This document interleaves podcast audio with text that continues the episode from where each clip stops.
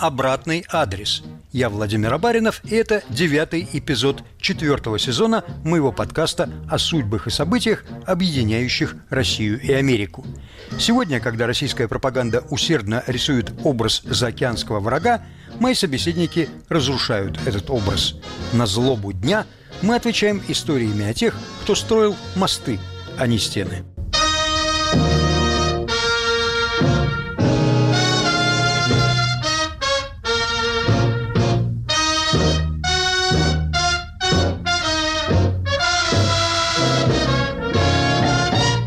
Когда-то выездной туризм открыл гражданам СССР глаза на мир.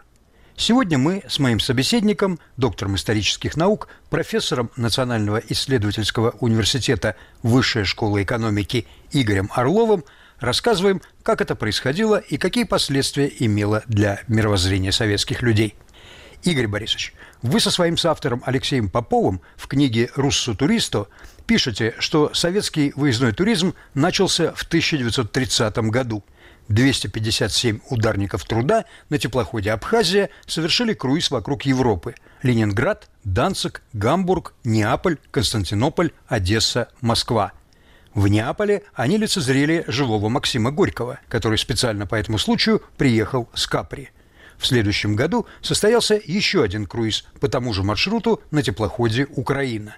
Но это были разовые мероприятия. Просто требовалось перегнать теплоходы, построенные на Балтийских верфях, в Черное море. Да, да. На самом-то деле, э, раз э, нужно было перегнать эти суда, э, то решили, в общем-то, использовать их как пропагандистские такой рейд некий, и сделать два вот этих рейса. Так как первый рейс в 30 году прошел на Абхазии очень успешно, тогда повторили в следующем году.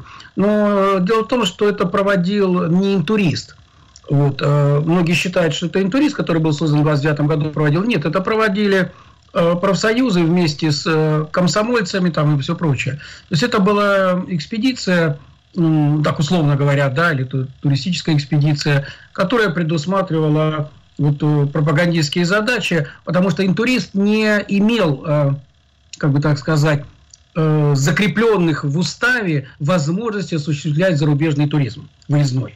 Он мог принимать туристов, мог обслуживать э, э, проезжающих транзитом э, и мог оформлять выезд на ПМЖ.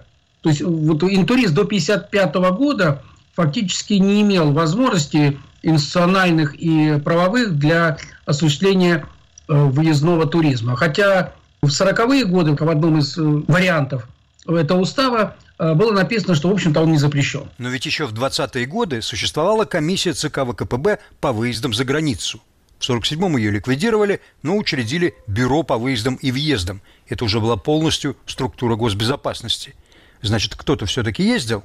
За этой комиссией и этим бюро было решающее слово – отпустить или не отпустить. Ну, не то, что решающее слово. Иногда удавалось каким-то образом обойти в общем-то, эти решения, вот, так, когда напрямую это шло на уровень там, э, политбюро, да, а, ну, в целом, наверное, процентов 90, там, может быть, даже больше шло через Лубянку. И были периоды, когда этой комиссией и руководили, в общем-то говоря, генералы от э, МГБ. Потому что комиссия эта возникла, она еще до войны. Она занималась в большей степени проверки, проверкой выезда за границу именно вот таких по служебным делам, да, а так как выезжали мало, то, наверное, 99,9% все это шло через эту комиссию. Повторю, речь шла почти всегда о служебных командировках и только в исключительных случаях о поездках на лечение или отдых высокопоставленных партийных функционеров или выдающихся деятелей культуры. В 49-м бюро упразднили, восстановили комиссию. Вообще это учреждение то и дело реорганизовывали. Зато когда ситуация изменилась уже, когда пошли более-менее большие потоки э, после 1956 э, года, то тогда комиссия по выездам за границу, она переложила э, проверку рядовых выездов в основном на областные комитеты партии, где существовали свои комиссии по выездам, существовала так называемая тройка старых большевиков, как одна девушка писала в письме, что вот ее пригласили до поездки в ГДР. Ну, ее там спросили, а, собственно говоря, а что Эрих Хонекер говорил на последнем э, пленуме СЕПГ. Ну, такие вопросы, э, что-то говоря, э, их интересовали все эти страны, вы должны в первую очередь вот это понимать.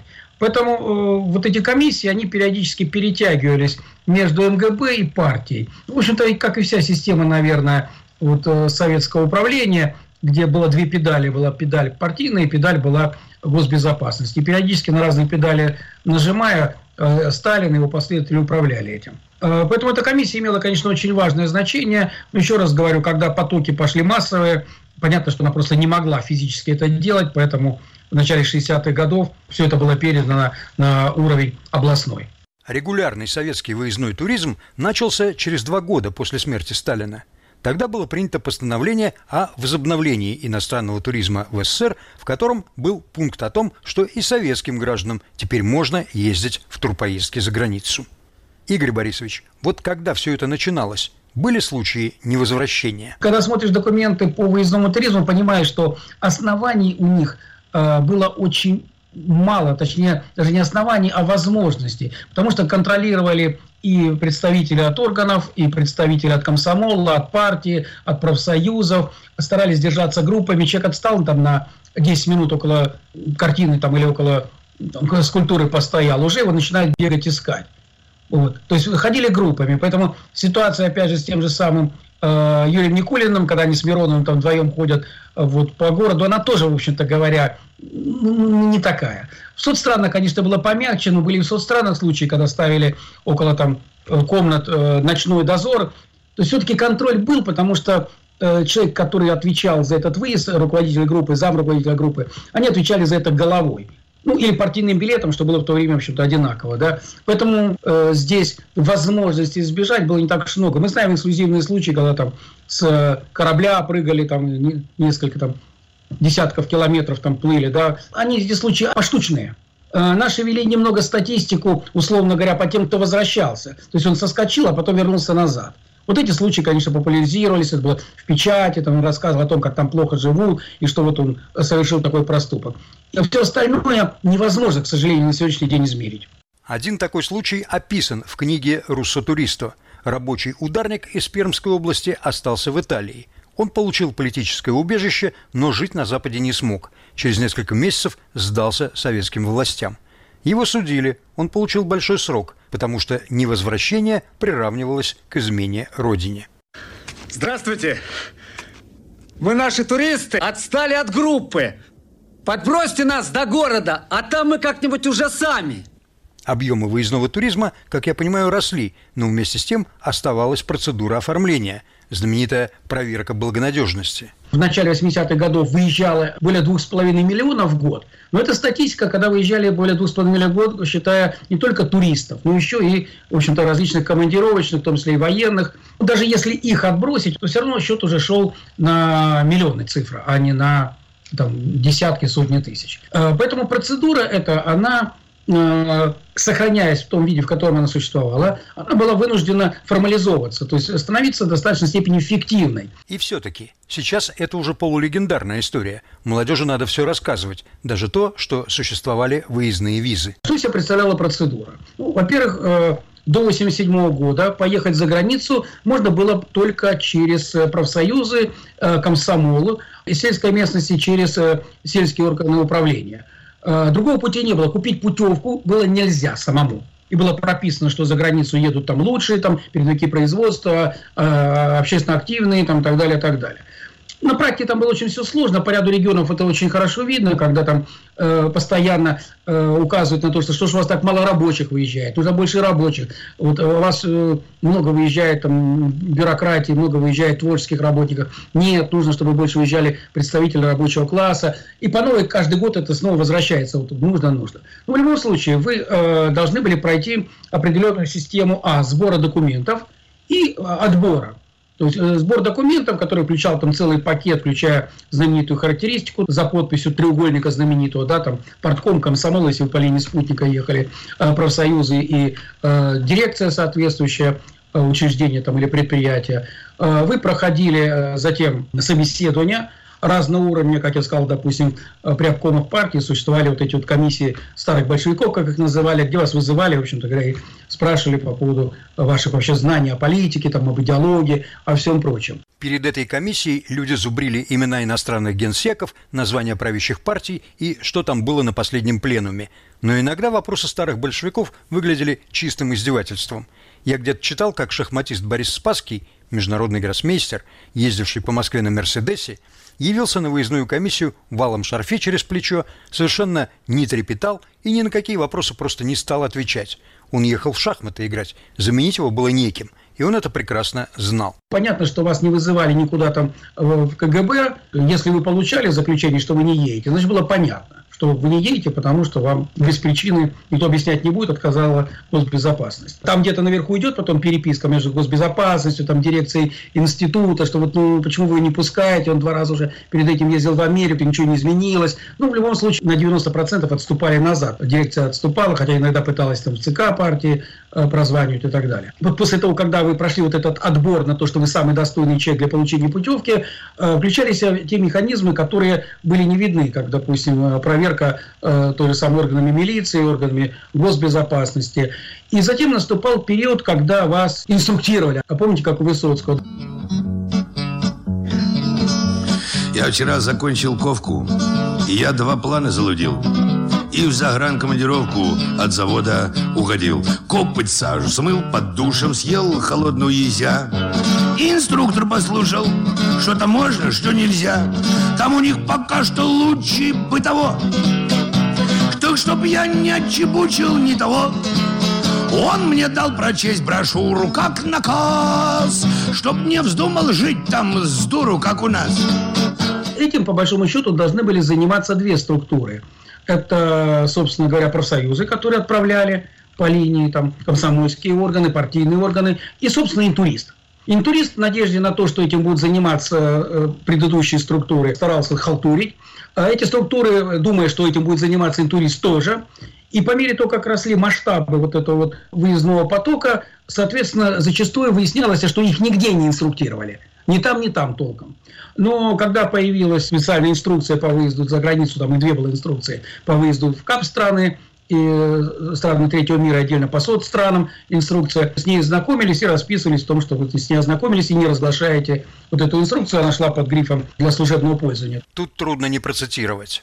Находясь за границей, постоянно проявлять политическую бдительность – помнить о том, что разведывательные органы капиталистических стран и их агентура стремятся получить от советских граждан интересующие их сведения, скомпрометировать советского человека, когда это им выгодно, вплоть до склонения к измене Родине. В случае, если в спальном купе или каюте окажется одно постороннее лицо другого пола, нужно требовать своего перевода в другое купе.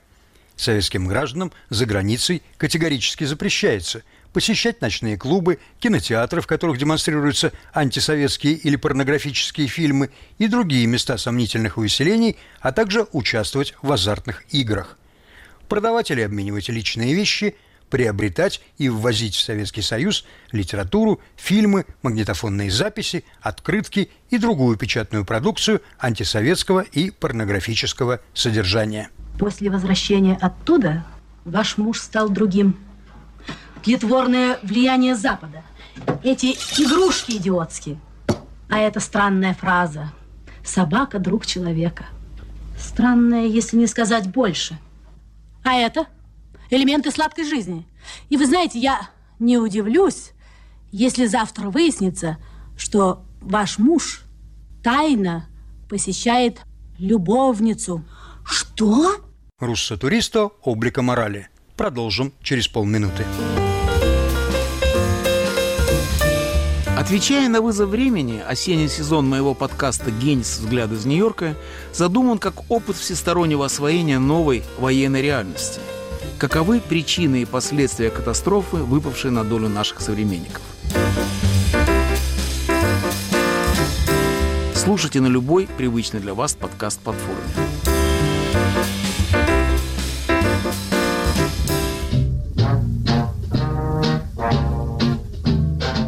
Обратный адрес Я Владимир Абаринов, и это девятый эпизод четвертого сезона моего подкаста о судьбах и событиях, объединяющих Россию и Америку. Кроме того, вы должны были пройти соответствующую медицинскую комиссию. Документы показывают, что зачастую попадали в эти туристические поездки инвалиды, которые не должны были туда попасть. Существовало негласное, так скажем, ну, в документах нередко подчеркиваемое обстоятельство, что в советском человеке должно быть все прекрасно. И одежда, и душа, и тело. Поэтому э, людей с э, дефектами открытыми э, внешними э, было рекомендовано все-таки за границу не отправлять. Потом вы уже попадали за границу, и там началась совершенно другая история. Я тоже была в Италии как туристка. У меня осталось хорошее впечатление. Итальянцы, они что? М? Макарон. Навалят полную миску. Мгм. Они стоят у тебя внутри, колом. Страшное дело. Это называется спагетти. Мгм. Ну, конечно, искусства много. М. Соборы там всякие. Потом это Пентагон. То есть это Ватикан. Ну, насчет кормежки я бы не сказал. Я, когда всегда говорю о советской эпохе, я говорю о том, что это не было идиократией. Вся советская история – это постоянный баланс между прагматикой и идеологией. И вот, э, на мой взгляд, многие вещи, они вполне объяснимы вот, э, внутри вот этого баланса. Тогда, когда э, идеология как бы важна, ну, при этом э, еще не менее важно э, как бы то, что советская держава станет там э, великой, потому что победит там тот же Спасский на чемпионате, да, вот. Периодически тоже этот вопрос поднимался о том, э, выпускать человека или не выпускать. И тут было очень много, на мой взгляд, критериев, которые четко нигде не прописаны, но их видно по документах. Это, условно говоря, есть опасность, что он там останется или нет. Вот первое, да. Второе. Есть ли опасность, что он в контактах с иностранцами, с учеными, там, с музыкантами, с шахматистами, с спортсменами, вот, условно говоря, э, может вести себя некорректно по отношению к стране, дать там интервью или что-то другое. Третий уровень, если у него там родственники. Кроме того, существовал запрет, допустим, на выезд э, семьями. Ну, Боялись, потому что раз семьей поедет, то точно там останется. Да? Но мы знаем случаи, когда руководство какой-то газеты, сейчас не помню, отстояло поездку в тур своего корреспондента с женой и ребенком. Мы знаем случаи, когда э, выпускали семьи музыкантов, причем они специально поженились для того, чтобы выехать за границу, и там оба остались. Тут надо уточнить. Речь, видимо, идет о скрипачке Виктории Муловой и дирижере Вахтанге Жордания. Они остались в Финляндии в 1983 году, но они не состояли в браке, хотя и собирались пожениться. Вахтанг Жордания специально ради побега стал аккомпаниатором Муловой. Кстати, свою скрипку Страдивари из Госфонда Мулова честно оставила в гостиничном номере. В итоге жениться они раздумали, но оба сделали успешную карьеру на Западе. Скрипка Страдивари для Муловой нашлась. Наверное, сотрудники госбезопасности и партийные э, номенклатурщики, они тоже это понимали прекрасно, что в голову человеку не влезешь. Соответственно, они просчитывали риски, которые здесь могут э, возникнуть по каким-то другим обстоятельствам. Мы понимаем прекрасно, что столько сотрудников госбезопасности не набралось бы никогда, чтобы сопровождать все группы. Да? Поэтому соцстраны, многие страны третьего мира э, ездили внештатные сотрудники, в общем-то, госбезопасности, и только сотрудники штатные, они выезжали только в определенные страны с определенными группами, иначе у нас бы в стране все бы были бы за границей э, работники КГБ, если бы они все выезжали. Это миф на самом-то деле вот, про товарища Штатском, который сопровождал каждую группу. Этого вот, на самом деле просто не могло быть, потому что не могло быть арифметически. Перед выездом за гранты заполняешь кучу бланков Это еще не беда Но в составе делегации с вами ездит лично в штатском просто за всегда. А за месяц до вояжа инструктаж проходишь даже Как там проводить все дни. Чтоб поменьше безобразий А чтобы потусторонних связей Чтобы ни, ни, ни старшие группы каждый вечер проводили совещания, собирали всю группу перед сном, инструктировали ее и так далее, чтобы опять же контролировать вот возможность э, уйти. Э, Если вы, допустим, вас кто-то пригласил из иностранных коллег в ресторан, доходило до казусов, да, когда говорили, ну вы не можете вас одну отпустить в ресторан, давайте с вами пойдут еще двое коллег ваших по туристической группе. Вот она говорит, ну меня же пригласили в ресторан. Ну нет, вот если хотите, только с двумя коллегами на дружеский ужин. Могу себе представить этот дружеский ужин. Иногда дело доходило, когда казалось, людей известных в стране до уровня политбюро, иногда до самого э, до самых первых там генеральных секретарей. Даже так иногда решалось. Но это эксклюзивные случаи были. Вот случай, который был хорошо известен всей театральной Москве. Малый театр собирается на гастроли в ГДР на Шиллеровский фестиваль со спектаклем «Заговор Фиеско» в Генуе. Перед поездкой посольство устраивает прием, к Вилькиной подходит познакомиться какой-то иностранец и спрашивает «Вы, наверное, народная артистка СССР?» На что она отвечает «Я и народная артистка СССР». Эту реплику услышал искусствовед в штатском, и Вилькина была вычеркнута из списка гастролеров. Но театр встал на дыбы, потому что она играла главную роль в спектакле, и Вилькиной милостиво разрешили поехать. Аналогичная история произошла в 1956 году с балериной Виолеттой Бофт. Она родилась в США, и на этом основании ей был запрещен выезд на гастроли во Францию. Первые гастроли театра на Западе – в этом случае театр тоже сумел отстоять артистку. Это был музыкальный театр Станиславского и Немировича Данченко. В обоих случаях гастроли просто теряли смысл без главных исполнительниц. Так что обращение в высокие инстанции иногда помогало. Поговорим о реакции советских туристов на иностранную реальность. Ну, назовем это словом открытие, да, вот некое такое открытие другого мира. И, конечно, прежде всего поражала вот эта потребительская экономика, вот эта рыночность вот этого обилия товаров. Как бы там ни говорили о том, что не каждый может это купить, что здесь много всего, но это только для избранных. А у нас, да, пускай немного не так, но все равно каждый советский человек может это сделать. Второе, наверное, было это вот э, то, что нигде не скрывалась религиозность. Особенно поражало это в той же самой Польше, в стране как бы социалистического лагеря. При этом религиозные люди. Кроме того, поражала и э, ситуация вот э, открытости на улицах, э, которая подчеркивая некую такую сексуальности, особенно когда речь шла допустим, о там, посещении определенных стран. Но хотя в Югославии наши туристы, в общем-то, сбегали, судя по документам, э, на стриптиз. Слово стриптиз-то правильно писать не умели, писали через «е» в отчетах. Вот ходили на стриптиз. Потом ведь многие, кто ехали туда, они понимали прекрасно, что э, им вторая поездка уже в жизни не грозит. Ну и поэтому, по большому счету, останавливать себя в том, что вести себя как паинька, наверное, смысла большого нет. Ну и, наверное, на последнем месте, ну, особенно для образованной публики, стояло вот столкновение с какими-то альтернативными концепциями исторической памяти. Да? Вот, ну, допустим, в Испании это Франко, там, в разных странах, то есть тогда, когда мемориалы не нам привычные деятелям там, революции, деятелям, там, допустим, коммунистического движения, а именно тем, которые у нас э, люди считались э, в общем-то, реакционерами и так далее, и так далее, вдруг неожиданно сталкивались с тем, что э, эти люди там являются э, почитаемыми. Когда вы сталкиваетесь с чем-то для себя непонятным и необычным, ну, нужно найти внутри себя ответ, чтобы себя примирить с этим. И здесь э, в большей степени не столько пропагандистские убеждения, сколько самоубеждение в том, что, ну да, здесь по-другому, ну, а, у нас была война, особенно первые там 20-30 лет после войны, понятно, что мы так сильно пострадали, мы догоним. И второе, что это не для всех что это красивая картинка, а что где-то там есть безработные, есть нищие и, и так далее и тому подобное. Но в любом случае, э, конечно, это разрушало стереотипы сознания. Мы, русские люди, защитили эту вашу красавицу Европу от нашествия татарского ига. И благодаря героическим способностям нашего народа вы не увидели Мамая. Вот кто слыхал, кто такой Мамай? А теперь дальше мы взвалили на свои плечи и Карла Маркса, и Фридриха Энгельса. И тоже обнесли их страной.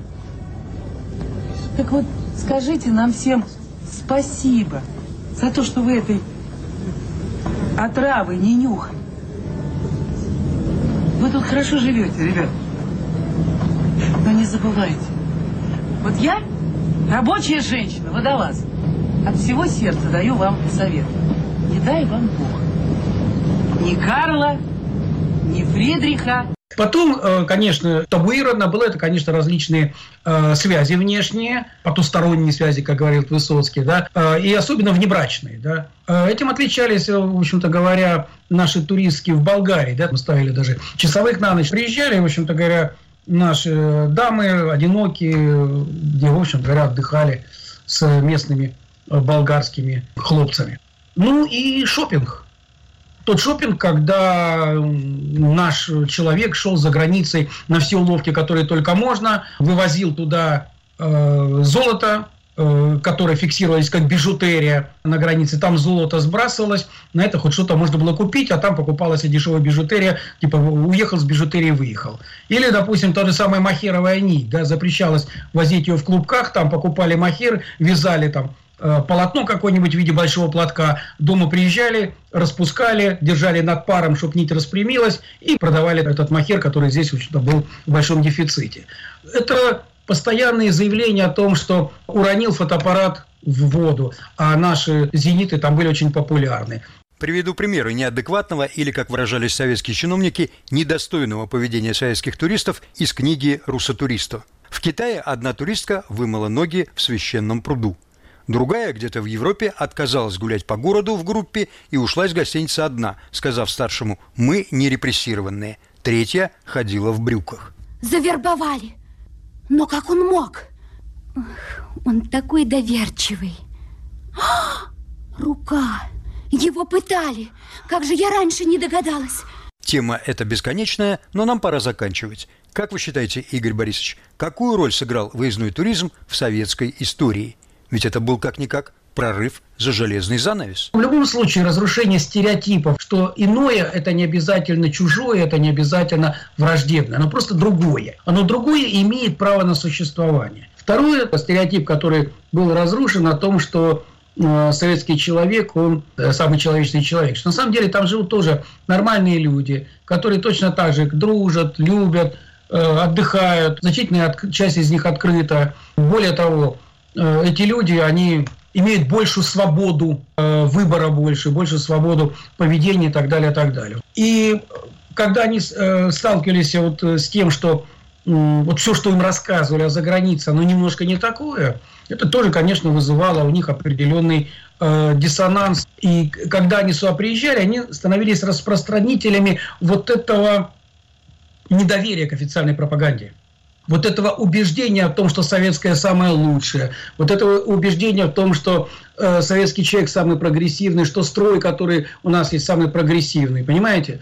И вот это все вместе потихонечку подтачивало сознание советских людей.